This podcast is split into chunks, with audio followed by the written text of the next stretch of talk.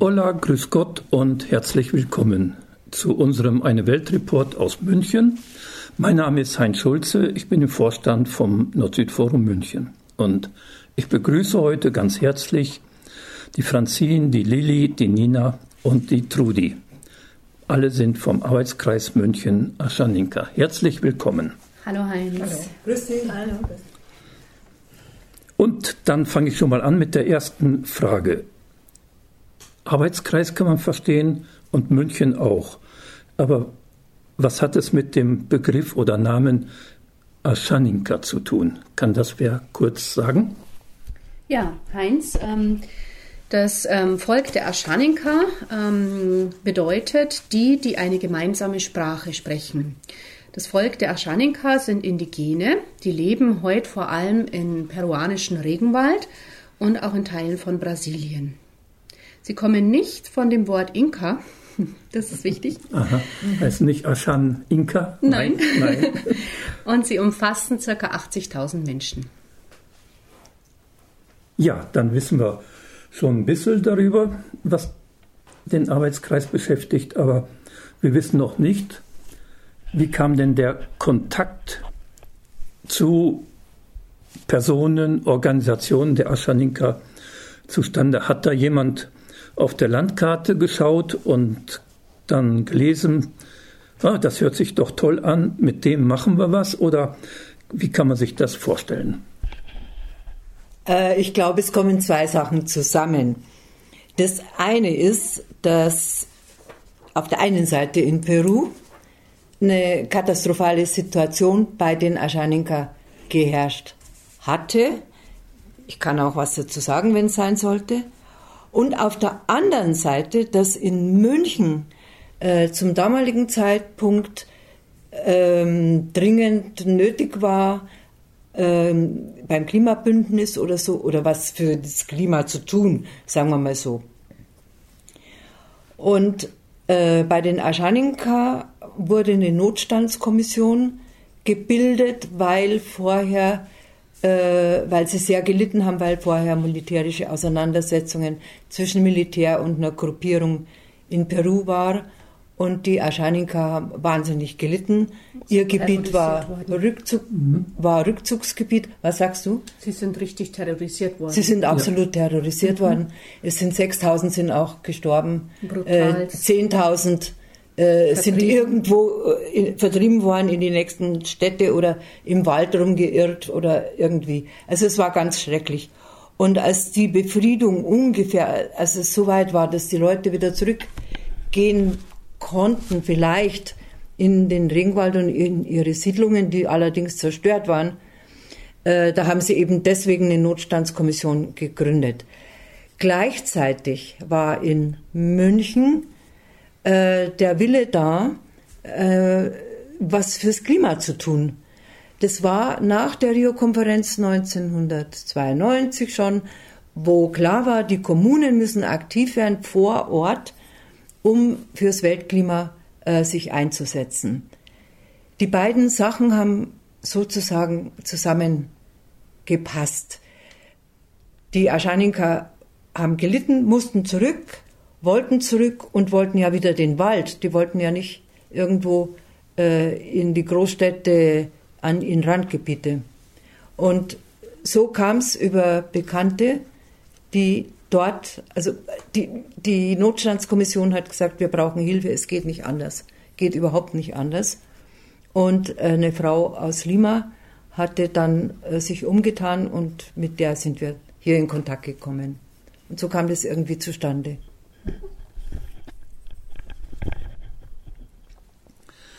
Okay, und seit 25 Jahren gibt es also diese Kooperation, die Kontakte.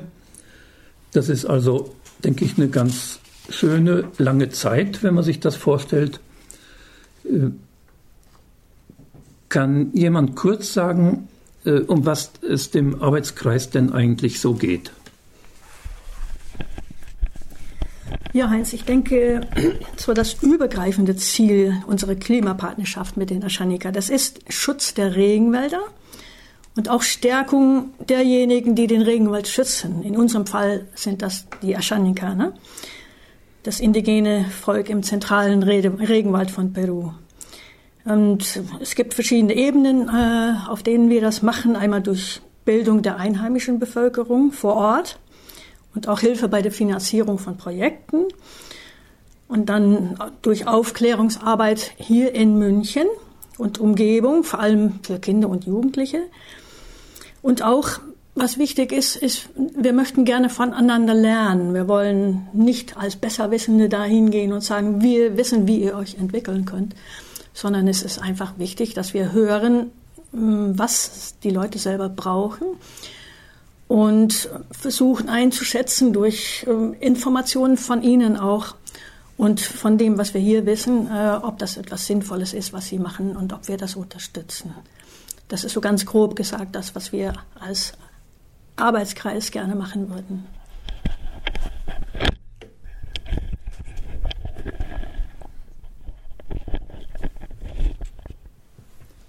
Ja, danke. Dann hatten wir die erste Runde für uns schon mal überlegt. Und wir machen etwas Musik. Und zwar heißt das Stück Alle Menschen dieser Erde wollen glücklich sein.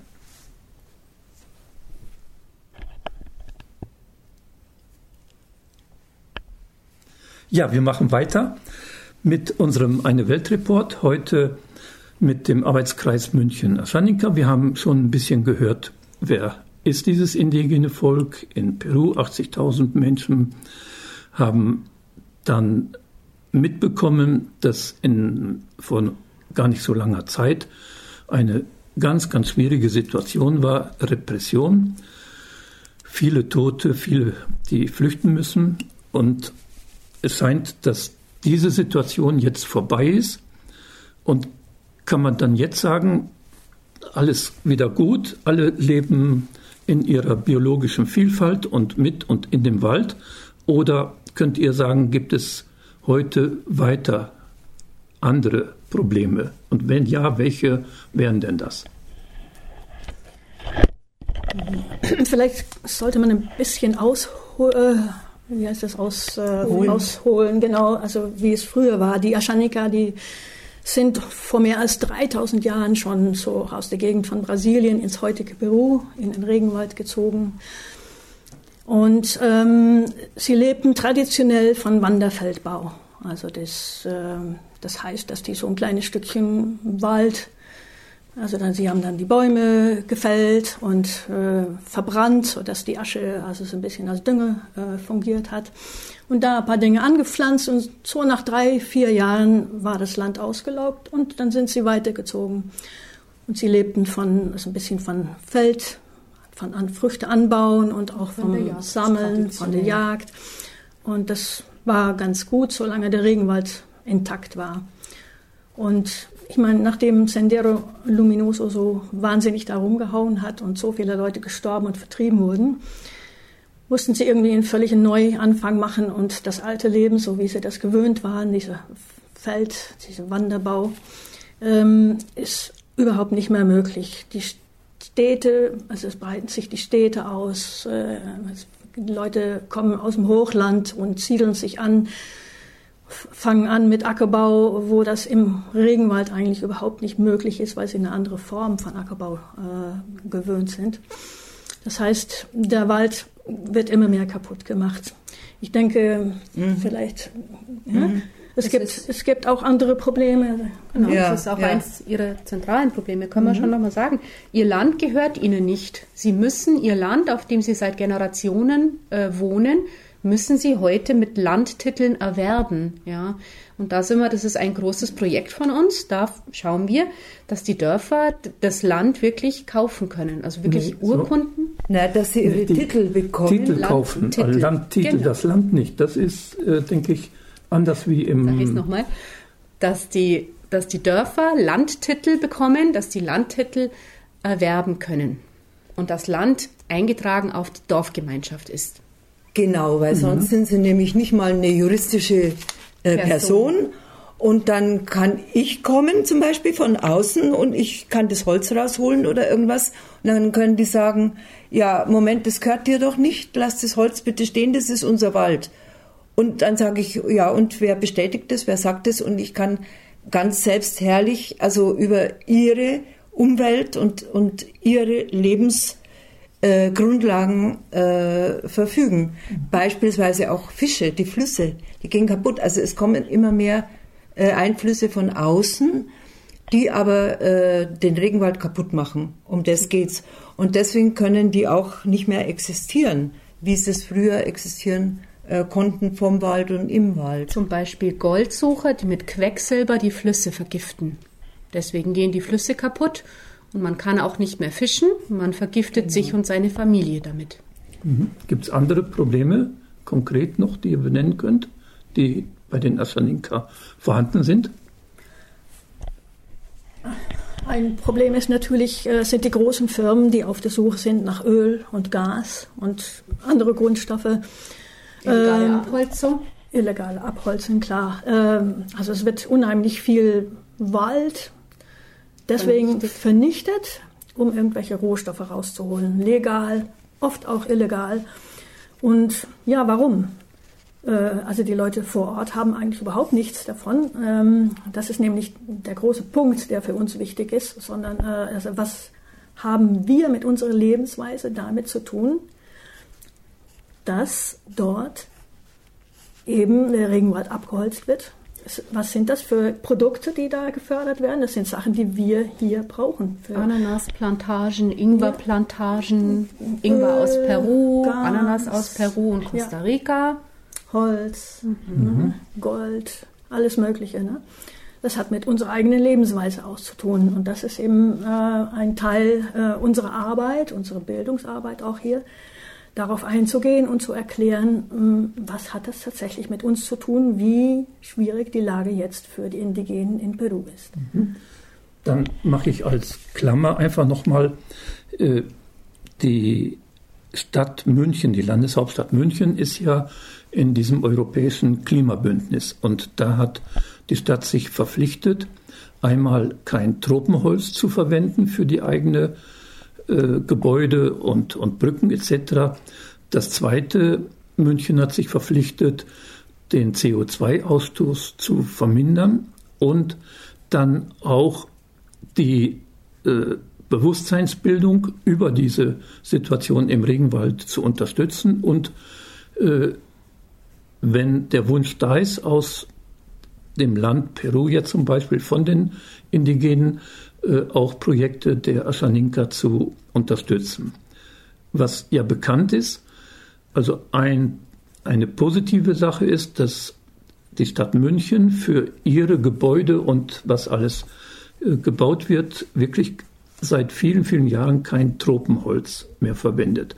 Wir gucken dann später einfach nochmal darauf, was denn eigentlich äh, dann damit ist, die Bildungsarbeit zu unterstützen und auch die Projekte im Regenwald. Ich habe noch im Kopf, also auch von anderen Ländern auf jeden Fall, ein riesengroßes Problem ist das äh, zunehmende Landzerstörung durch den Anbau von Coca und der äh, in Peru, auch in anderen Teilen zu 90 Prozent äh, nicht als Tee verarbeitet wird, im Land getrunken wird, sondern bis zu 95 Prozent umgewandelt wird in Kokain. Ist das bei den Aschaninka auch, auch ja, so? Ja, das hat in der letzten Zeit äh, ziemlich zugenommen und wird gerade aktuell eine, eine, ganz große Bedrohung. Ähm, dass eben praktisch eine, die Mafia, äh, die internationale Mafia, also auch ihre Fühler ausstreckt und äh, auch dort auf dem Gebiet der Aschaninka Coca-Plantagen äh, anlegen lässt, mhm. ja, und auch mit Druck arbeitet mhm. und so weiter. Und das ist ein ganz großes Problem, ähm, weil du kannst irgendwann im Urwald äh, versteckst du einfach so deine Plantagen, ja. Und wenn die Bevölkerung, die Aschaninka in dem Fall sagen, das wollen wir nicht, dann werden sie eingeschüchtert und bis hin äh, dass Leute auch umkommen, äh, weil sie irgendjemandem im Weg stehen, sei es den Cocaleros oder sei es irgendeinem Großunternehmen, das also Edelhölzer rausholen will, die schweineteuer sind. Ne? Äh, da kann man jede Menge Geld gewinnen und das sind sehr gefährliche Sachen. Mhm. dann äh, kann man sicher auch sagen, was man aus anderen Bereichen im Regenwald weiß, trifft dann sicher auch für den zentralen Regenwald zu. Diese, das große Problem vom illegalen Holzeinschlag, also die wertvollen Bäume, was wir schon gehört haben, äh, gehen ungefähr 70 Prozent, werden auch exportiert und das in die USA und auch nach Europa. Und die Diskussion ist bei uns dann immer, äh, gibt es wirklich Tropenholz, was zertifiziert ist? Und da gibt es die Diskussion ja wirklich, ob man sowas dann unterstützen muss, Tropenholz aus Plantagen. Und da, wie gesagt, war ein, eine ganz konkrete Antwort in München. Kein Tropenholz kaufen ist die beste Art, mit dem Problem umzugehen.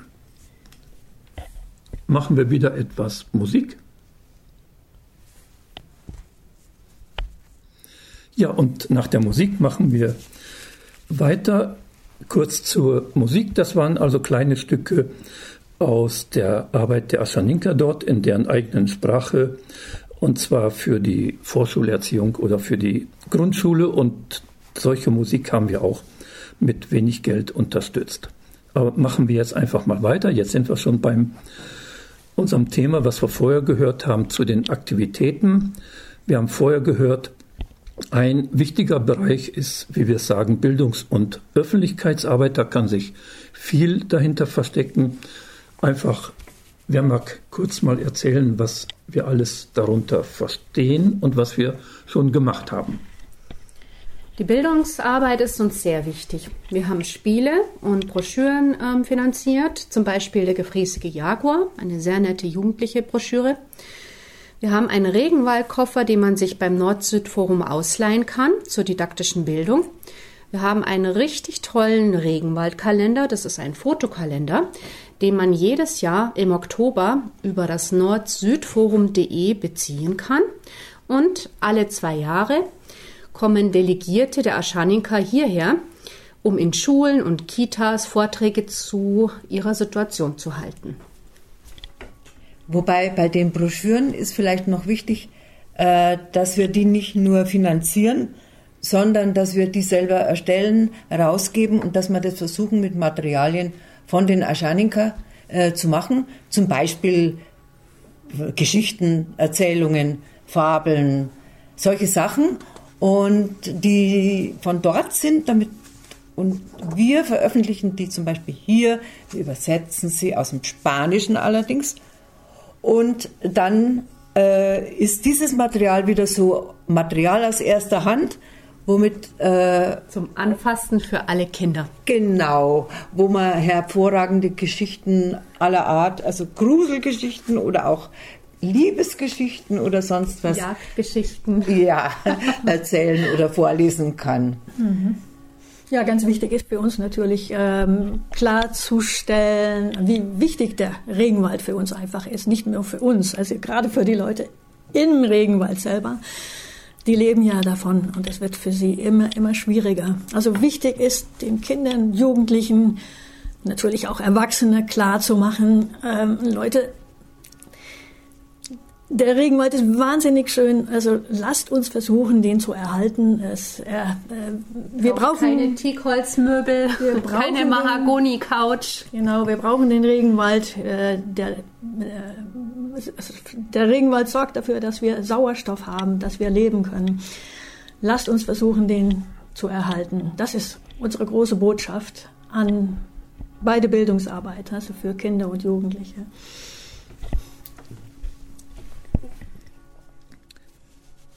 Und es werden auch immer, äh, was wir schon gehört haben, Delegierte eingeladen. Das ist nochmal, denke ich, ein wichtiger Aspekt. Äh, ich kann mir vorstellen, dass es da Kritik daran gibt, in dem Sinn, äh, schaut auf die Klimabilanz, die kommen im Flugzeug her und ist das denn äh, gut? Ja, kann jemand da, also die Kritik habe ich gehört, wenn man Menschen aus dem Regenwald einlädt, die sollen besser zu Hause bleiben und äh, so den Regenwald schützen. Das könnte man auch umdrehen. Also dann denke ich, sollen lieber die Touristen von hier zu Hause bleiben, weil äh, wir hatten schon mehr äh, Möglichkeiten CO2 als, zu produzieren ja, genau. als die Leute, die im Regenwald Aber leben. wirklich, die sind wohl die, die am wenigsten äh, schuld sind an der Misere, die wir gerade mit dem Klima haben. Können schlecht hierher radeln aus ja, Peru. Ja, ich denke, äh, dass so Informationen äh, von den Leuten aus erster Hand über den Regenwald, über ihre Situation ganz, ganz wichtig sind. Äh, sie machen, also wenn wir Besuch kriegen, übrigens im Laufe der Jahre waren es mehr Frauen als Männer, ist uns auch wichtig und war für die Aschaninka auch wichtig. Äh, es ist toll, wenn so junge Frauen von dort dann kommen und zum Beispiel hier vor Schulklassen sind oder in der Kita oder vor der Uni oder vor dem Europäischen Rat äh, und oder vor Abgeordneten. Also das ist wahnsinnig toll. Ähm, sie müssen wissen, und wir müssen auch umgekehrt wissen, dass auf beiden Seiten der Welt oder auf mehreren Seiten der Welt also ganz äh, viele Leute verdammt daran interessiert sind, dass wir eine gemeinsame Zukunft haben. Also ich denke, das ist unersetzlich, dass man da einen direkten Austausch hat und von denen direkt erfährt, ihre eigene Meinung. Natürlich können auch ganz viele von hier dorthin fliegen, aber so ist es wesentlich effektiver, wenn hier mhm. zwei ja. Delegierte herkommen. Ja als wenn viele Touristen dorthin fliegen. Ja. Und das sind auch moderne Menschen, ja. Also sie, sie ziehen traditionelle Tracht an bei ihren, bei ihren Auftritten, aber sie haben auch Jeans, sie haben T-Shirts, sie spielen Volleyball, sie spielen Fußball, die Kinder, und sie haben auch, naja, wenn sie mal in Städten auch immer wieder sind, Laptops ja. oder Handys. Ja. Das sind ganz moderne Menschen. Also, dass man diese Brücken schlägt und sagt nicht, das ist der wilde Mensch von von Peru, sondern Kein Ausstellungsobjekt. moderne ja. Menschen, die wir auf Augenhöhe und mit Respekt behandeln ja. werden. Und ich denke, dass es auch äh, da beiträgt, bestimmte Klischees und so abzubauen, ja. Also ich hatte auch mal einen Mann gehört hier in München, der hat gesagt, das ist doch gar kein Indianer, der hat ja eine Armbanduhr. Ja, also da, ja, ja, O-Ton. Äh, das müssen wir einfach sehen. Wir haben zum Beispiel auch Telefone, ne? Festnetz. Ja, welcher Aschaninka im Urwald hat denn bitte ein Festnetz? Keiner. Der ist froh und die ist froh, wenn sie ein Handy hat. Das ist doch der Wahnsinn. Ja. Das ist fantastisch. Oder ja. wenn es Solarstrom gibt in dem Dorf ja, zum Beispiel. Ja, genau. Also wir, wir können uns nicht anmaßen, dann zu bestimmen, was ein Indianer ist oder so irgendwas und ob der eine Armbanduhr haben darf. Oder ob wir sagen, wenn er eine hat, dann ist er keiner mehr. Mhm. Ist ja un, unsäglich, ja. Mhm.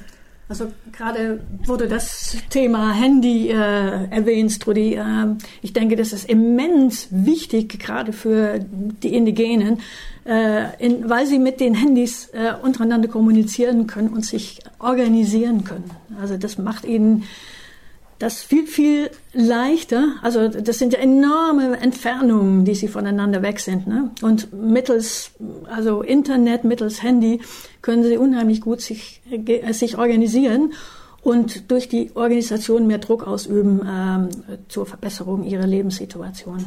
Dafür gibt es aber auch keine Fahrzeuge großartig. Die haben vielleicht einen Pickup, um die Ernte in die nächste Stadt zu fahren. Ja, also Sprich, CO2-Bilanz ist eigentlich ziemlich gut.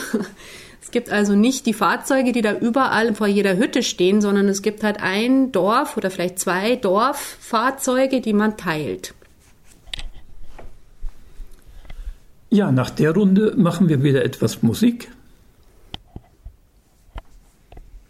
Und wir machen weiter mit unserem Eine Welt Report und heute mit Aktivistinnen aus dem Arbeitskreis München Aschaninka.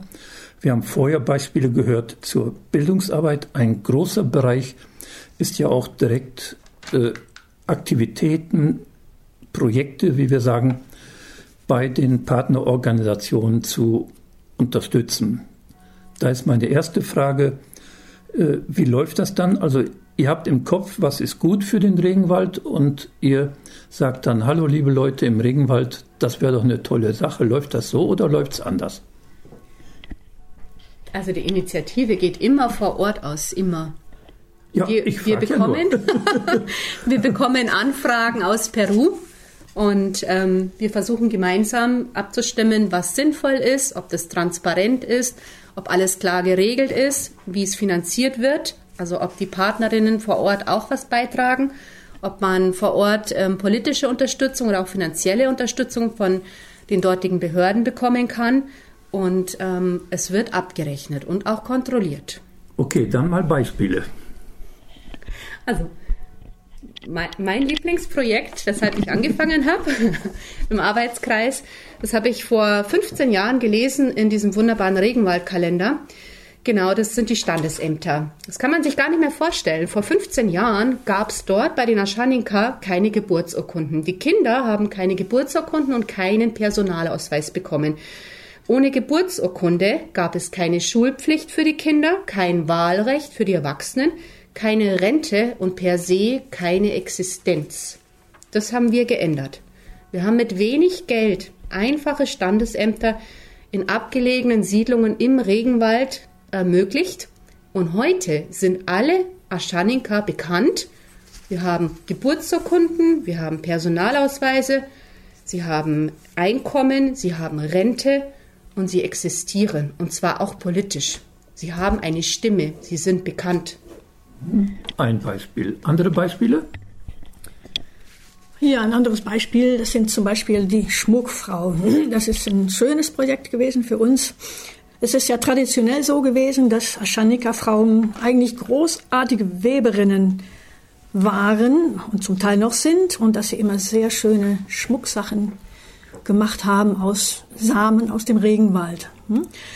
Hm? Ähm, das war bekannt und äh, es, es, gab eine ähm, Halb-Aschanika-Frau, die das äh, von ihrer Mutter auch gelernt hatte, die da sehr gut war und ähm, das ganz gerne fördern wollte. Und wir haben dann äh, verschiedene Fortbildungskurse für Frauen äh, ermöglicht. Das, da haben wir finanziell äh, ein bisschen nachgeholfen, so dass äh, diese Websachen und diese Schmucksachen also so ähm, verbessert wurden, dass also einige der Frauen äh, so richtige Meisterinnen darin geworden sind und auch selber wieder Kurse geben können. Ne? Ähm, inzwischen ist es so, dass die, also diese Sachen, die sie herstellen, äh, dass sie die in, im eigenen Land so gut verkaufen können, dass sie uns eigentlich überhaupt nicht mehr brauchen. Ganz am Anfang haben wir noch äh, Schmuck von den Aschanika zum Teil mit nach Deutschland genommen und hier unter den verkauft. ehrenamtlich haben wir verkauft und mit dem Geld dann was eigentlich die Frauen selber dann, ähm, sagen wir mal, äh, von, mit den Sachen produziert haben. Das Geld haben wir dann wieder äh, dazu benutzt, dass die weitere Fortbildungskurse machen könnten. Wobei Gut. ich äh, sagen muss, da war, das waren die Frauen, die gesagt haben, sie wollen Fortbildung machen auch. Natürlich. Also ja, das, das, das fand ich ganz interessant. Ne? Sicher, ne? natürlich war das ein Wunsch von den Frauen selber, ne? klar. Ne, damit der Schmuck professionalisieren. Sicher, damit, mhm. damit der Schmuck immer also so, so gut wird, dass auch Leute, auch im Peru sogar, also auch ja. die höheren, äh, ja, der, also die, die, die besser gestellten Frauen und so den Schmuck so schön finden, äh, dass sie den auch gerne kaufen. Ne? Ja, jetzt brauchen die uns nicht mehr. Ein anderes Projekt, das sind die Frauen, äh, die Varmi Tsinami nennen sie sich, äh, die äh, Schokolade herstellen. Das Schöne finde ich selber, äh, dass es sowohl Aschanika-Frauen sind, wie auch Frauen von ähm, Familien, die aus dem Hochland kommen, die also normalerweise eigentlich gar nicht so zusammenarbeiten oder sich nicht so mögen. Die haben zusammen äh, das Projekt äh, auf die Beine gestellt, dass sie vom, eigenes, vom eigenen Kakao, den sie selber produzieren, ähm, Schokolade machen. Sie haben also lange experimentiert, äh, wie man das macht. Und wir haben denen ein bisschen finanziell gehol geholfen, äh, auch in dem Sinne, dass sie auch bessere Maschinen kaufen konnten, damit sie auch den Kakao feiner mahlen konnten und ähm, das Produkt also äh, professioneller wurde. Und inzwischen ähm, ist auch diese Schokolade, die sie dort selber produziert haben, also sehr gefragt und äh, die Frauen können wirklich selber äh, da weitermachen, ohne dass wir weiterhin die unterstützen müssen. Machen auch Pralinen inzwischen, Machen oder? Pralinen mhm. und genau, also das ist natürlich Sinn der Sache, dass sie, äh, dass wir nur eine kleine, also eine kleine Finanzierung machen zum Anschieben mhm. und dass sie selber äh, das, was sie eigentlich selber schon angefangen hatten, auch zu Ende führen können und äh, sich professionalisieren. Da kann ich gleich anschließen, weil äh, bei der kleinen Anschubfinanzierung ähm, da haben wir noch ein anderes Beispiel. Eine winzige Organisation, mit der wir gern zusammenarbeiten, die heißt Imperita. Und diese Imperita, die hat in elf Dörfern eine Schulung gemacht über die Rechte der Dörfer gegenüber dem Staat sozusagen und vor allem auch äh, über Fördermittel des Staates aus dem sogenannten Bürgerhaushalt. Und wie kann ich aus diesem Bürgerhaushalt für meine Anliegen in meiner Kommune äh, Förderung noch äh, beantragen. Förderung beantragen, ja, und Zuschüsse kriegen und so. Und dann wurde, hat eben Imperita in elf Dörfern diese Fortbildung gemacht und die musste sie sehr gut gemacht haben, denn ein Jahr drauf haben zehn dieser Dörfer haben dann einen ordentlichen Betrag ganz korrekt erhalten als Zuschuss vom Staat aus dem Bürgerhaushalt für Infrastrukturmaßnahmen in diesen Dorfgemeinschaften, in diesen Ortschaften, die diesen Antrag gestellt haben. Und das ist auch mit ganz wenig Geld ist das gegangen. Das war ein, für uns ein Riesenbetrag. Ich glaube, der war 6000 Euro, Euro, ja. Mhm. Äh, und damit äh, so eine Fortbildungssache auf die Beine zu stellen. Und diese Dörfer haben dann durchschnittlich 200.000 äh, umgerechnet US-Dollar an Unterstützung jeweils kriegen können. Das ist eine Menge für Sie, wirklich eine Menge. Ja. Und damit mhm. haben Sie ein Auskommen. Mhm.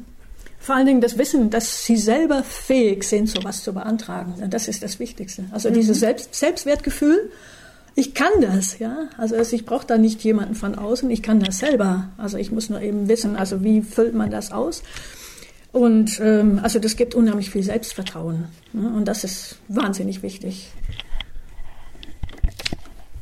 Ich denke, interessant, was mir aufgefallen ist, also ihr sagt nicht, äh, wie andere, das haben wir gemacht oder haben wir gebaut, sondern der Tenor ist mehr, das haben die gemacht und wir haben sie dabei unterstützt. Also unterstützt in sich, dass sie sich fortgebildet haben, äh, auch dann zum Teil bessere Maschinen bekommen haben und das letzte, dass äh, sie praktisch ja das Recht, was ihnen zusteht, dann äh, erkämpft haben. Erkämpfen nicht mit, äh, mit Demonstrationen, sondern ich denke, das muss ja eine unheimliche Arbeit gewesen sein, so einen Antrag zu stellen. Also wenn unser eins schon genug damit zu tun hat, die Lohnsteuererklärung beim Finanzamt zu machen und das dann hoch drei aussieht, das kann man sich vorstellen. Also das ist wirklich verdammt schwierig. Wir sind bald am Ende und ich denke, es kann ja nicht so sein, dass äh, alles geklappt hat. Also das wäre ja sehr komisch und wäre auch nicht richtig.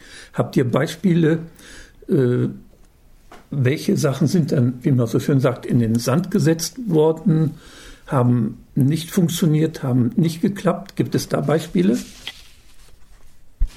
Äh, also in der jüngsten Zeit, ähm, was mir aufgestoßen hat und uns allen, ist die Frage mit den Meerschweinchen. Also das ist äh, praktisch eine Art, ergibt sich aus der Lage in der Corona-Situation. Wo viele Dörfer gehungert haben. Genau. Die hatten einfach keinen, kein Auskommen mehr, die konnten nicht zur Stadt fahren und dort arbeiten. Sie konnten nichts mehr anbauen, weil sie sich auch ähm, zurückgezogen haben. Mhm. Und dann äh, ist wohl von mehreren der Gedanke gekommen, lass uns doch Meerschweinchen züchten, also eine Delikatesse, die in den Anden an und für sich gang und gäbe ist. Und äh, so haben aber wir. Aber nicht im Regenwald. Aber nicht im Regenwald, klar. Mhm. Und äh, wir hatten auch noch nachgefragt, ob das wirklich eine gute Idee und, und, und. Jedenfalls sollte das gemacht werden. Ergebnis war, ähm, die Leute konnten nicht warten, bis die Meerschweinchen so weit waren, dass man sie verkaufen konnte an andere, also beziehungsweise essen konnte, sondern haben sie gleich selber weiterverkauft an den nächsten oder an die Laufstelle. Also es gab so kleine Meerschweinchen-Käfige und die waren ja auch was wert. Äh, und deswegen, äh, die Leute haben einfach zum Teil das verkauft, was sie da bekommen hatten statt eben die Selber angebliche genau, produzieren. statt die Meerschweinchenzucht Ja. äh, zu Ja, machen. aber sie haben wirklich auch gehungert. Also Ja. da waren einige Familien, die hatten keine Nahrungsgrundlage mehr, die konnten ihre Kinder nicht mehr füttern. Das ist vielleicht auch verständlich in der Situation. Und es ist vor allem auch nichts Traditionelles. Ich denke auch mal, da sieht man auch, wenn was Fremdes eingeführt wird, dass es eben gar nicht so einfach ist, damit umzugehen. Mhm, Das glaube ich auch, genau. Die Ja. Käufer waren die Leute von oben, die Zugewanderten, weil die kannten das. Die Und die fanden, wow, was brauchen denn die Meerschweinchen? Die kriegen wir, wunderbar. Die Siedler aus kaufen den Bergregionen, aus den Anden Perus, die in den Regenwald ziehen, um dort eben Bäume zu fällen und Ananasplantagen zu bauen. Gibt es andere Beispiele noch? Ja, sicher. Also das war ein Beispiel für, also nicht nachhaltig, sondern äh, einfach ähm, umgewandelt in Geld, was man sofort ausgeben kann. Gut, kurzfristig verständlich, aber leider nicht das, was beabsichtigt war. Äh, ein Beispiel, was mir einfällt, ist, ähm, dass es mal ein Projekt gab, äh, wo neue Möbelchen für Kinder, also Kindergärten, also Kitas, ähm, äh, gemacht werden sollten. Und zwar von einem Schreiner vor Ort, weil die Kitas also ziemlich schlecht ausgestattet waren. Also wir fanden das, die Idee eigentlich sehr schön. Ähm, wir sind natürlich sehr äh, darauf erpicht, äh, zu gucken, dass auch das Ganze äh, konkretisiert wird und auch richtig abgerechnet wird. Und haben immer wieder nachgefragt, ja, wie ist es mit den Möbelchen, sind die schon fertig? Und anscheinend wurde der Druck unsererseits äh, ein bisschen sehr groß und äh, leider haben die die Möbelchen immer noch nicht gemacht gehabt. Was sie gemacht haben, ist, dass sie, äh, um uns zu beruhigen, so als ob das ganze Projekt schon fertig war, haben sie Rechnungen gefaked, so als ob die Möbelchen schon fertig gewesen sind. Ähm, wir haben tatsächlich gedacht, super, das Projekt hat geklappt. Jetzt ähm, hatten wir ja unsere kleine NGO, mit der wir zusammenarbeiten, äh, Imperita. Das sind also die Leute, denen wir also völlig vertrauen und die uns ganz, ganz wichtig sind vor Ort. Das sind diejenigen, die auch immer wieder zu den verschiedenen Projekten, äh, wo wir so mm, geholfen haben, äh, dahin gehen und gucken, äh, wie läuft das? Hat das geklappt und wie geht's den Leuten? Die haben festgestellt, aha, da stimmt irgendwie was nicht. Es hieß, dieses Projekt ist fertig, wurde abgerechnet, äh, scheint alles ganz gut zu sein, aber wo sind die Möbelchen? Hm? Und Gott sei Dank gibt es Imperita, also unsere NGO, Partnerorganisation vor Ort, die dann immer wieder guckt, ähm, hat das Hand und Fuß, was da gemacht wird. Also das war, also da haben wir dann wirklich Druck gemacht, dass die Möbel dann auch tatsächlich fertiggestellt wurden. Äh, es hat aber noch ein bisschen gedauert. Aber ähm, um nochmal klarzumachen, wie wichtig das ist, dass wir zuverlässige Partner vor Ort haben, weil wir das von hier aus oft überhaupt nicht beurteilen können, äh, was die Leute brauchen und, und äh, ob das, äh, wo wir helfen wollen, ob das dann auch tatsächlich klappt. Wobei ich ziemlich überzeugt bin, dass es wirklich nur eine, eine vorgeschoben war einfach. Die hätten die Möbel dann schon gemacht. Es ging nicht darum, Nee. uns zu betrügen. Nee, es war der Druck sondern, von uns. Genau, ja, aber man, man stopft halt ein, äh, so die Löcher manchmal, ne? Und dann äh, sagst du, naja, dann machen wir erst das und dann machen wir das oder das Geld wird dringend gebraucht für was anderes, was noch wichtiger ist. Solche Sachen passieren. Ja, ja, ja. Sind aber intransparent. Man muss schon auch, ähm, wenn man Spenden einsammelt für irgendeinen bestimmten Zweck zum Beispiel, dann muss dieser Zweck dann auch erfüllt werden. Klar. Ja. Leider, leider, wir sind schon wieder am Ende. Die Zeit verrinnt und verrinnt.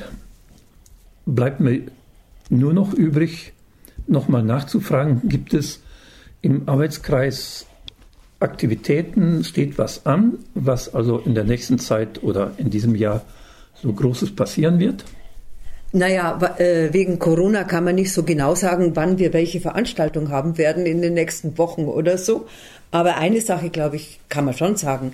Wir werden wahrscheinlich im Oktober zwei Leute, eine Frau, einen Mann, von den Aschaninka hier in München haben, worauf wir uns schon sehr freuen. Äh, die können auch wieder an Schulen gehen und so weiter und so weiter, machen Bildungsarbeit. Äh, das andere ist, wir suchen oder wer will, kann bei uns herzlich gern mitmachen, mitarbeiten. Man kann also unsere Delegierten dann vielleicht auch äh, kennenlernen bei einer Veranstaltung oder wenn man in der Schule ist. Nordsüdforum.de wäre eine gute Adresse, um nachzuschauen nach unseren Materialien, auch ähm, um Interesse anzumelden, wenn man mit den Delegierten zu tun haben will oder um bei uns mitzuarbeiten. Wer für ein Regenwaldvolk und den Regenwald interessiert ist und konkret was machen will, herzlich willkommen. Wir freuen uns auf euch. Prima. Und Geld, wird das auch gebraucht? Ja. ja. also wir geben alles 100% weiter. Wir arbeiten ja. alle ehrenamtlich. Wir haben keinerlei Verwaltungsgebühr. Alles Geld, was gespendet wird, kommt 100 Prozent im Regenwald dort vor Ort an. Wird abgerechnet, kontrolliert. Unser Spendenkonto gibt es auf nordsüdforum.de. Genau. Dann bleibt mir nur noch übrig ganz herzlichen Dank an euch, an Franzin, Lili, die Nina und die Trudi, die im Arbeitskreis München Aschanika mitmachen. Und auch ganz herzlichen Dank an Tina, die die technische Unterstützung macht. Und bis dann einfach wieder. Servus, Dankeschön. Grüße an die, die heute nicht da sind vom Arbeitskreis, die nicht kommen konnten. Und liebe Grüße Ciao. an alle, die zuhören. Von mir auch. Tschüss. Tschüss.